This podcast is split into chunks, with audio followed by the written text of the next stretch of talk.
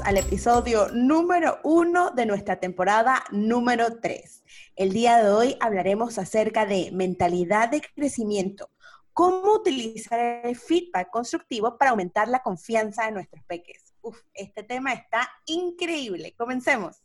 De hecho, ahorita, hola, soy yo, María Camila, perdón por no, no decir quién es. Em, eh, este tema, la verdad, a mí me, me interesa muchísimo porque nosotras como maestras, como psicóloga, em, como neuropsicóloga, tenemos un poquito de conocimiento cómo manejar este tema porque trabajamos con niños a diario. Eh, pero papás se les complica mucho cómo dar feedback o durante la, la época ahora que están dando clases en la casa. Eh, no, no, entienden muy bien por qué están haciendo las actividades y cómo ayudar a sus, a sus niños en el proceso de aprendizaje. Entonces, por eso queríamos tocar este tema tan importante.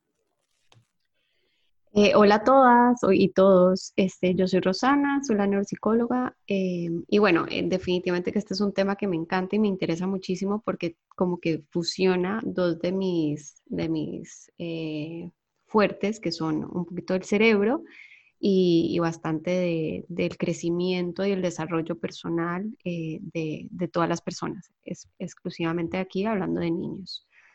Em, bueno, voy a entrar de lleno en lo que es más o menos la teoría. Eh, la mentalidad de crecimiento viene de una psicóloga que se llama Carol Dweck. Ella tiene un libro que se llama Mindset, se lo recomiendo absolutamente a todo el mundo, no solo para Buenísimo. Sí, es muy bueno. Hay una versión específica para profesores y hay una versión ya para eh, el resto del mundo que no necesariamente está enseñando, aunque todos los días estamos enseñándole a alguien algo. Em, pero bueno, ella es Carol Dweck, es una psicóloga y bueno, en su, en su estudio se fue dando cuenta que eh, había una necesidad de, de, encontrar una manera de motivar a, a niños, ella trabaja con muchos eh, estudiantes para eh, encontrar lo mejor de sí. Y se encontraba con unos casos sumamente difíciles de, niños de high school que ya no querían estudiar, que se daban por vencidos, que decían, no, yo soy tonto, no, yo no sirvo para esto. Entonces veía como una mentalidad de, como de defeat, de, de pérdida, sin haber hecho ni el intento. Entonces, bueno, se puso a hacer, sus estudios y encontró y, creó esta teoría que se llama eh, lo que es el growth mindset o mentalidad de crecimiento. Y ella lo compara mucho con un mindset que se llama fixed mindset. Entonces es un pensamiento, una mentalidad fija contra una mentalidad de crecimiento. ¿okay? Quiero destacar y dejar muy claro que todos, absolutamente todos, niños, adultos, jóvenes, adolescentes, eh, adultos mayores, todos tenemos tanto fixed como growth. Todos tenemos un poquito de estar eh, con mentalidad muy fija y todos tenemos mentalidad de crecimiento. Lo que tenemos que tratar de hacer es fomentar la de crecimiento para contrarrestar restar esos momentos que tenemos así como que muy, una mente muy terca otra cosa que tener en cuenta es que la mente terca, la mente fija, es por muchas cosas que nos han enseñado en el pasado. Entonces se ha creado como esta mentalidad de que esto es lo que me protege, esto es lo que conozco y todo lo que es fuera de mi zona de confort, que es el área de crecimiento, todo lo que está fuera de la zona de confort es el área de crecimiento pero yo prefiero quedarme en, mi fixed mindset que me protege y me cuida de todo lo que puede pasar. Y las maneras que nos enseñan o nos dicen o nos dan críticas constructivas de pequeños refuerza esa mentalidad fija o esa mentalidad un poco terca, ¿ok? Nos cuesta, nos lleva a que nos cueste aceptar errores, porque nos dicen, eso lo hiciste súper bien, yo sabía que eras súper inteligente, eres un genio, esto y lo otro, pero se ignora. un poquito ambiguo, pero también es como que se, se, se, hay mucha fijación en el resultado, que las notas, y poco énfasis en el proceso. Entonces, Totalmente. Claro, entonces... Mind exploding aquí. total. Entonces, ¿qué pasa?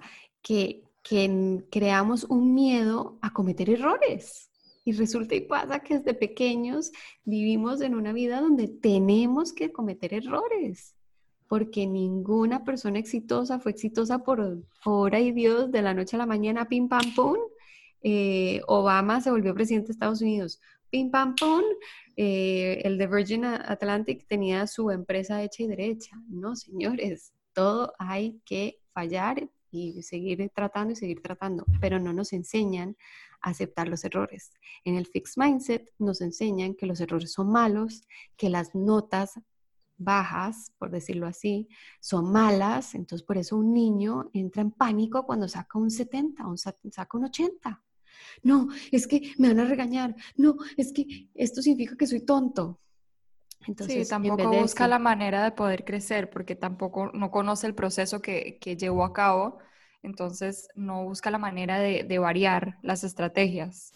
y no aprenden a hacerse las preguntas claves de, uy, ok, me salí, salí un poco abajo aquí, ¿dónde fue que me faltó, dónde pude haber estudiado más, qué pude haber preguntado, cómo lo podría haber escrito, toda esa reflexión que es donde están los challenges, los, los retos que los lleva a un crecimiento mayor.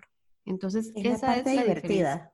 Es la parte súper divertida. Esa es la parte un bebé, un bebé se cae 300 veces antes de poder caminar y él va con la sonrisa en la cara cada vez que, que se cae. Y encima le da risa, o sea, sí, es lo máximo. Hay que, hay, hay, tenemos que, que, cambiar ese, y es lo mismo que mencionabas, Rosana, eh, tenemos que cambiar esa mentalidad. O sea, para una, y el ejemplo de Obama, o el ejemplo de Richard, el de Virgin Airplanes, en los discos y todas estas cosas, a mí me encanta la historia, por ejemplo, de la chica o de la mujer que construyó el imperio de Spanx.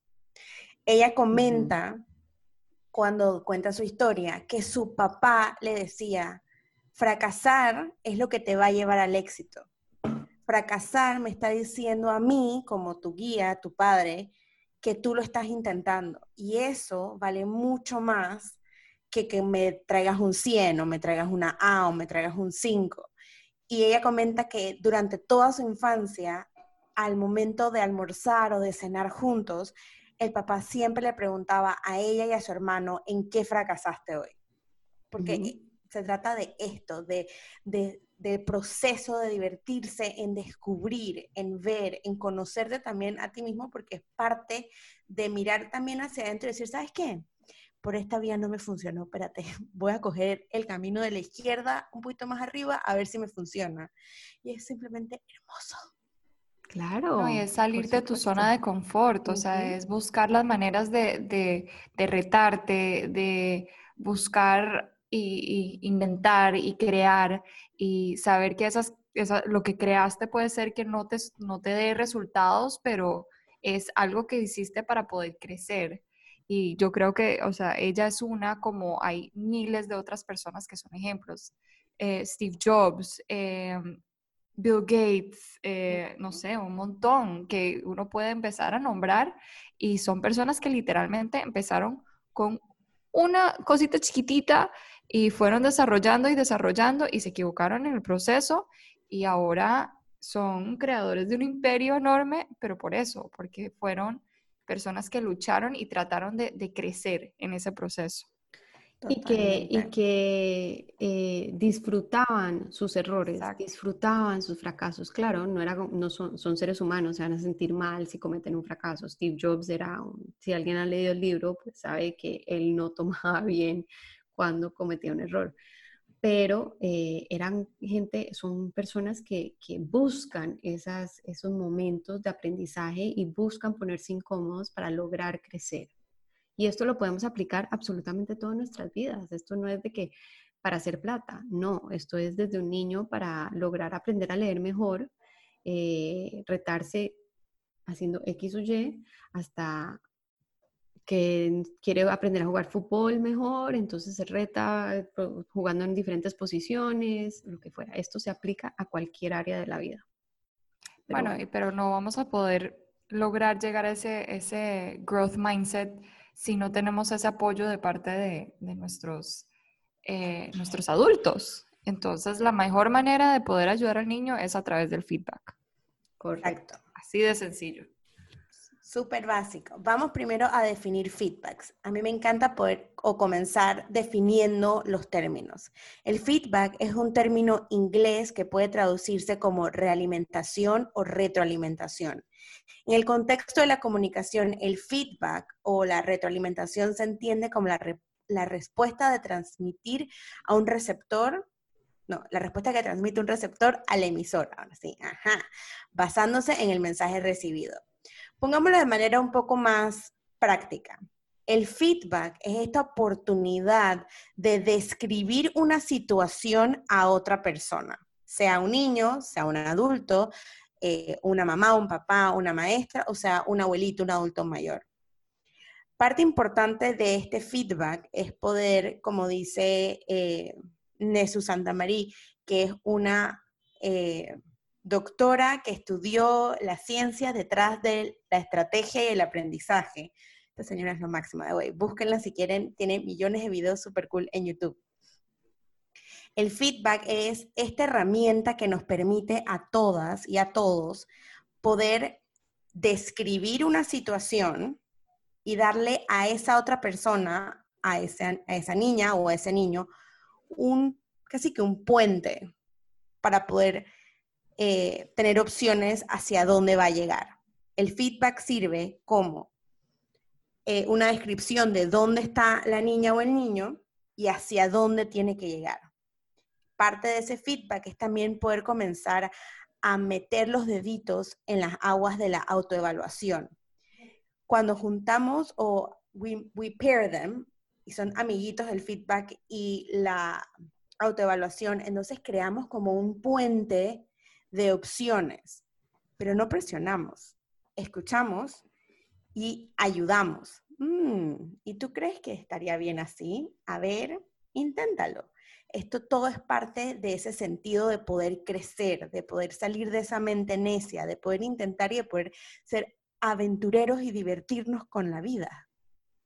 Suena súper simple todo lo que estamos diciendo, que bueno, vamos a describir y ya, ok, perfecto. Ya le dijimos al niño qué era lo que tiene que hacer y lo que era lo que se esperaba de él y, ya. No, la verdad no. Es un proceso que, todo, toda persona eh, tiene que entender, aprender eh, para poder aplicarlo de una manera consciente y efectiva. Entonces, de hecho, tenemos diferentes estrategias o diferentes eh, pasos que pueden seguir para que ese feedback sea efectivo y le llegue al niño de una manera constructiva. Entonces, y como yo creo que un buen ejercicio es practicarse, darse feedback a uno. Totalmente, sí. Pero bueno, seguimos. Aquí vamos a poder definir cuatro eh, pasos o cuatro tips sencillos para poder implementar de manera eficiente y significativa de lo que estamos hablando. Recordemos que somos su comunidad y queremos estar aquí para ustedes. Número uno, escuchar atento y presente, crear un marco de confianza y apoyo. ¿Esto qué significa? El feedback es una herramienta que funciona si hay una comunicación bilateral. Tú hablas, yo te escucho, yo hablo, tú me escuchas. Tiene que ser una vía de respeto, de confianza y de apoyo. Para esto quiero que hagamos un pequeño ejercicio. Quiero determinar, o queremos determinar, o me gustaría que determinaran si estamos escuchando realmente o estamos simplemente reaccionando a lo que está pasando a nuestro alrededor. Así que tienen dos opciones. Tienen la opción de, para poder realizar este ejercicio, pararse o sentarse en un lugar de su casa, eh, en su balcón o en el, su patio y simplemente sentarse a observar. Vamos a poner el timer y vamos simplemente, por cinco minutos, simplemente nos vamos a detener a observar. Mientras observamos con los ojos abiertos, vamos a tratar de escuchar nuestros alrededores a escuchar los pajaritos, si existen pajaritos, a escuchar la lluvia, si está lloviendo, pero de manera consciente. Queremos abrir este espacio y esta práctica para que ese escuchar atento y presente funcione, para que ese marco de confianza y apoyo funcione.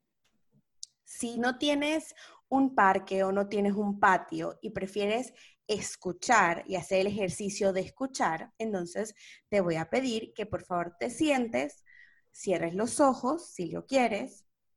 Bueno, si lo vas a escuchar, sí vas a tener que cerrar los ojos. Pones tus manos sobre tus muslos en tu lap y vas a tomar cinco inhalaciones y cinco exhalaciones. Y con cada inhalación vas a descubrir un nuevo, una nueva capa de sonido. Estos son ejercicios de mindfulness eh, informales, son ejercicios que se pueden hacer en cinco minutos, en dos minutos. Inclusive, si estás escuchando esto en un automóvil o en un carro, puedes hacer el mismo ejercicio con los ojos abiertos, por favor, y las dos manos sobre el volante. y simplemente observa tu alrededor, mira más allá del capó de tu carro. Respira y utiliza la misma técnica de cinco inhalaciones y cinco exhalaciones y observa de repente si el arbolito le salieron, el arbolito de la ruta por donde siempre coges todos los días, le salió una flor nueva. O de repente viste una ardilla. O sabes qué, está lloviendo. Apaga la radio y escucha de manera consciente lo que es la lluvia este tipo de ejercicios es casi como un entrenamiento para nosotros los adultos, para poder al momento de estar dando el feedback o al intervenir para poder que esta mentalidad de crecimiento nazca en nuestros hermosos cerebros, podamos tener esa facilidad. Esto recuerden que es práctica. Esto no es del día así que pim pam pum. Mm, mm. Y estas son prácticas que también pueden hacer con sus hijos. Totalmente. para que ellos empiecen el proceso desde chiquititos, porque desde más pequeños, más práctica van a tener y más capaces van a ser de poder escuchar atentos cuando ya sean mayores. Entonces, entre más chiquititos, háganlo.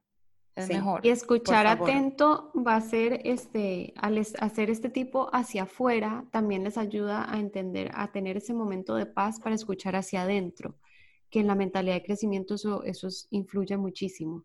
Entonces, como padres eh, es importante saber escuchar y observar, reconocer con los niños, pero también hacia adentro. Y algo muy importante que, tienen que tener en cuenta cuando hacen estos ejercicios, y no solo cuando ya estén haciendo la práctica de mindfulness o a veces hasta la gente eh, utiliza la meditación para poder eh, ser atento y presente en el momento. Em, tienen que dejar todo de lado. ¿Qué es todo? Móviles, televisión, eh, cualquier juego, relojes, relojes, todo, todo, todo, todo. Otras personas, eh, conversaciones por teléfono, todo. Todo. Estos son momentos donde ustedes como personas se tienen que volver presentes en lo que está sucediendo alrededor de ustedes para que ustedes sean capaces de poder absorber lo que sea que estén escuchando en el momento. Entonces, es bien importante que tengan eso en cuenta. Tómense cinco minutos. Todos podemos hacer cinco minutos. Si no te puedes comprometer a cinco minutos, trata de introducir tres minutos todos los días no puedes tres minutos, trata de tomar tres inhalaciones y tres exhalaciones en la mañana o en la noche, pero es importante también que además de dejar todo al lado, te brindes o nos brindemos a nosotros mismos como adultos ese pequeñito espacio para estar en el aquí y en el ahora. Yo creo que se, deben estar preguntando, pero ¿qué sirve la meditación cuando llega a feedback o a cuando ya le esté hablando a mi hijo específicamente? Em, sí es muy importante que ustedes sean capaces de escuchar, porque ese es el primer paso para entender de que sus hijos están pasando por un momento de crecimiento y que, que van a necesitar el apoyo de ustedes para poder ser parte de ese proceso. Entonces, eh, si ustedes son capaces no solo de escuchar, sino de analizar la situación en sí, van a poder saber qué hacer o qué, medidas tomar para poder ayudar a sus hijos o, a sus, o al pequeño en el proceso de crecimiento. Entonces, ya cuando ustedes han escuchado, han analizado, eh, qué es lo que está sucediendo en dada situación, va a empezar el proceso ya de feedback.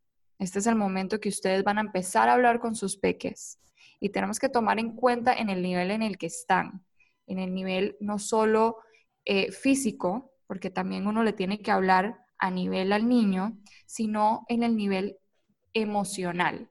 Si están en un nivel muy exaltado o muy emotivo, en ese momento sus hijos o sus pequeños no van a ser capaces de poder absorber esa información. Entonces, mejor darles un momento para tranquilizarse, calmarse y ya cuando vean que sus aspectos físicos les estén indicando ustedes que ya están tranquilos, ahí es el momento que ustedes tienen que agarrar al niño y decirle, ok, vamos a, ver cómo podemos solucionar esto. Ok, con esto en mente, tenemos que hablar sobre los términos que describen exactamente lo que están haciendo. Este es el momento de feedback. Ustedes van a hablarles y le van a más o menos a describir qué fue lo que ellos fueron capaces. Eh, un ejemplo, no sé, un niño que está aprendiendo a tocar piano. Entonces, la primera clase empezó a tocar las teclas y de repente le pegó contra el piano le vas a describir y le vas a decir, noté, siempre usar términos que no, no, no necesariamente le dicen qué es lo que hizo, sino como cosas que uno más o menos ha visto. Noté que con el dedo pequeñito tocaste esta tecla y te sonó raro el piano. Y eso causó que le pegaras duro al piano. Entonces ya ahí, en ese momento ya le estás haciendo al niño realizar de que ese, ese instante donde el dedo chiquitito tocó la tecla mal, eso fue el, trigger para la reacción eh, negativa. ¿Okay? No necesariamente tiene que ser una reacción negativa, puede ser una reacción positiva, como Rosana estaba hablando al principio. O sea, el, el growth mindset no necesariamente tiene que ver mucho con los errores, sino que también con el, aprendizaje en sí. Entonces, es solo ser bastante objetivo a lo que está sucediendo en esa situación. El error es lo que nos demuestra, nos enseña dónde está la oportunidad de crecimiento. Entonces, ese fallonazo en la tecla es donde el niño tiene que darse cuenta, crear esa, estar atento, estar presente para darse cuenta como que, ah, ahí estaba el error, ok, entonces, ¿qué tengo que hacer para que esto cambie, mejore, no vuelva a pasar como quieran verlo? Y en este paso es importante, como dijo Cami, ser específico, ser objetivo y tratar lo más posible de evitar perjuicios o de juzgarlos a ellos por ese momento. Como dijo Rosana, el error o la falla es eso que nos permite aprender mejor que nos abre el compás para oportunidades de crecimiento. Totalmente. Y también evitar los regaños. Yo sé que es muy difícil. Yo soy mamá de una niña de tres años y créanme que ahorita mismo está, o sea, no pueden describir la situación en, casa hoy en día. Pero bueno, em, son esos momentos donde uno tiene que agarrar la situación y tomarla como un momento de aprendizaje. Uno se frustra, ustedes como papás se van a enojar, eh, van a llegar a un límite donde ya no saben ni qué hacer. Y es normal, es normal y tengan, estén conscientes de que va a pasar.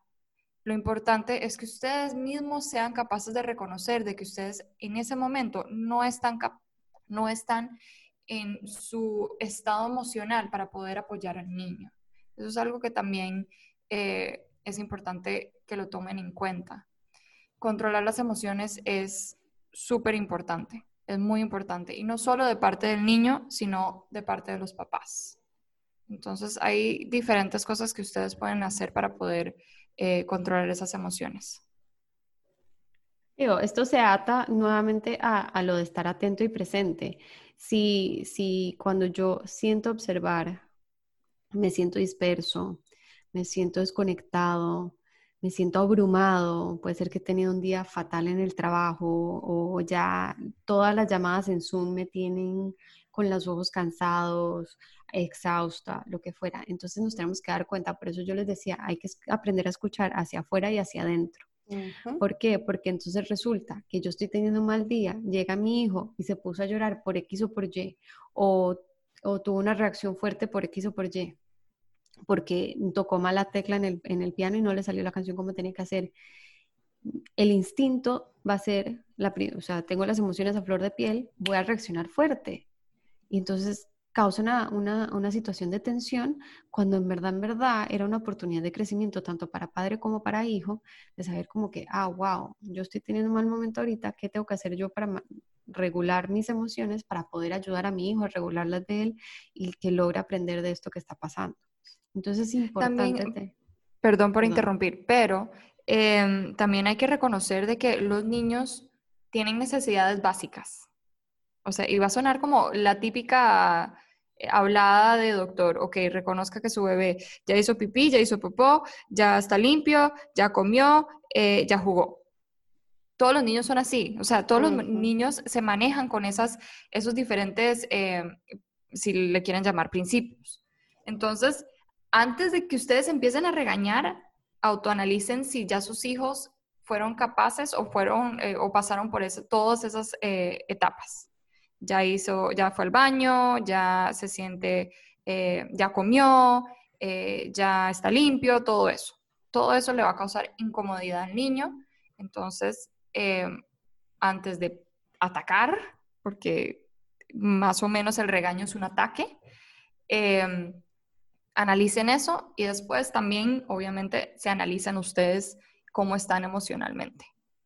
Si quieren saber más acerca de estos niveles o esta, esta pirámide de necesidades, pueden poner en Google pirámide de Maslow y esta es la pirámide básicamente de todas las necesidades que tenemos nosotros como humanos y los layers en los que van. Es como, el primer layer necesito estas cosas específicas. Si no me equivoco, y si mal no recuerdo, es comida, seguridad y sueño. Son las primeras tres y de ahí el siguiente layer son otras, y de ahí el siguiente layer son otras. Así que es importante también, y así como el escuchar y el ser específico era un compás para abrir espacios de confianza y de seguridad y de no juzgar y de ser objetivos, este espacio, entonces el compás se voltea. Este es un espacio para que nosotros, nosotras, podamos aprender a ser también autocompasivos con nosotros mismos. Decir, dije, ¿sabes qué? En verdad, sí exploté. Sí, las llamadas de Zoom me tenían hasta la coronilla y lastimosamente exploté y él también explotó. Entonces, ok, soy humana, pero porque soy humana y soy grande y tengo más de 25 años, puedo pedir disculpas. Puedo hablar acerca de esto. Cuesta un mundo, pero, pero se logra. Exacto. Recuerden, un día a la vez. una confrontación a la vez. Exacto. Así es. Eh, pues sí, entonces al dar feedback es importante controlar las emociones y que el amba, o sea, que el adulto eh, que esté dando el feedback esté como en un estado estable, un estado tranquilo para que el feedback se reciba de mejor forma, porque ustedes le pegan un grito a un niño dándole feedback, eso lo podrías haber hecho mejor así, así, así, nunca lo van a recibir, o sea, no, hay manera que alguien reciba un bien feedback así. Entonces es muy diferente cómo se, cómo se hace y hay que escoger las palabras correctas. Yo hablaba al principio de que la, mentalidad de crecimiento muchas veces nos enseñan eh, como que esto de que las notas son lo que determinan, todo eso. Hay que enfocarse en el proceso más que el resultado. Entonces, ah, veo que te esforzaste muchísimo tratando de aprenderte esa, esa canción en piano. Cometiste un error aquí. Veamos cómo podemos mejorar. Eso es algo que yo iba a decir, que iba a señalar, que Rosana me encanta que lo esté diciendo en este momento. Em, al finalizar el feedback, ustedes pueden proponerle o, presentar la idea en una pregunta, no necesariamente dándole la opción de lo, cómo lo tiene que solucionar o qué tienen que hacer eh, eh, luego de, lo que pasó, sino que empezar a preguntarle cosas para, para spark up their, imagination, más o menos. No solo eh, imaginación, sino que también todos tenemos que aprender a, cómo solucionar los errores nosotros. O sea, tenemos que ser recursivos. Totalmente, totalmente. Y por eso las preguntas son súper importantes y, y, eso lo pueden ir practicando a través de lecturas, cuando estén leyendo cuentos con sus hijos, estarles preguntando, pero ¿por qué crees que hizo esto? ¿Y, y qué piensas que va a hacer luego? O cosas así para que eso ya ellos vean que no solo lo ven en un cuento, sino que ellos son capaces también de poder eh, ser parte de ese proceso de análisis.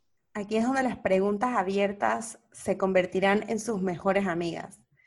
Al leer, al jugar, al pintar, en estos momentos también es parte importante de e, ese desarrollo, ese poder hacer las cosas por uno mismo, esa resolución de problemas. Entonces, tengan en mente las preguntas abiertas. Sí, y bueno, muchos papás, a mí, yo trabajo con niños de 3 a 5 años. Entonces, em, esa edad todavía ellos no son capaces de hacer muchas cosas. Entonces papás me llegan y me preguntan, pero teacher, yo les digo, ¿y entonces qué podemos hacer? ¿Cómo podemos solucionar este problema? Y se quedan en blanco, los niños se quedan en blanco completamente. Es normal, o sea, ellos todavía están pasando por un momento de crecimiento y es, bastante acelerado y, son capaces de retener mucha información. Entonces, ¿qué mejor manera que proponerles diferentes ideas para que ellos luego puedan aplicarlo en diferentes escenarios, eh, en diferentes escenarios. Entonces, eh, si son chiquititos, empezar a proponerles cosas que ellos podrían hacer para poder solucionar. Solo propóngale máximo dos. Yo trabajo Exacto. a partir de, los 18 meses y solo propongan dos. ¿Qué te parece si, opción uno, mm, ¿qué te parece si, opción dos? Ya, no más opciones, no necesitan más opciones, están asimilando el mundo. y puede ser que ellos en ese momento digan, no, eso no me va a funcionar, yo quiero hacer opción 3. Belleza. buenísimo. It. Go for it. Si tú le creaste y es tu opción, go for it, my friend. I support you. Eso, eso. Apóyenlos. Aun cuando van a cometer el error, apóyenlos para que aprendan. Exacto. Mi papá solía decir, la única manera que tú aprendas es si te estrellas con la pared. Estrellate, que yo aquí tengo la curita para ponértela, ya, o sea, ya. Algo que sí pueden hacer... perdón. No, no, tranquila. Eh, yo, yo sí soy un poquito más en el lado de, sí, full apoyo, lo voy a apoyar al, 100%, pero tengo que reconocer, reconocer la seguridad del niño.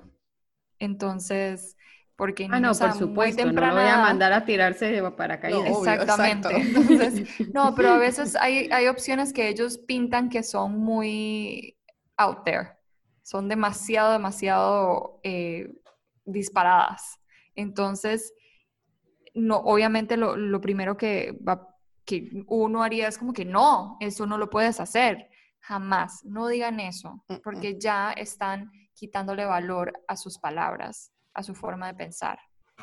Empiecen a seguir las preguntas, continúen con las preguntas, pero no piensas que haciendo eso te podrías hacer daño o no piensas que podríamos modificar esto para que sea más seguro o cosas así para que ellos mismos empiecen también a analizar la solución que, que ellos proponieron. Propusieron, sí propusieron, perdón. Es no como Antonella. un perfecto ejemplo de una oportunidad de crecimiento. Yo también lo hubiera dicho igual. Cami, no te preocupes.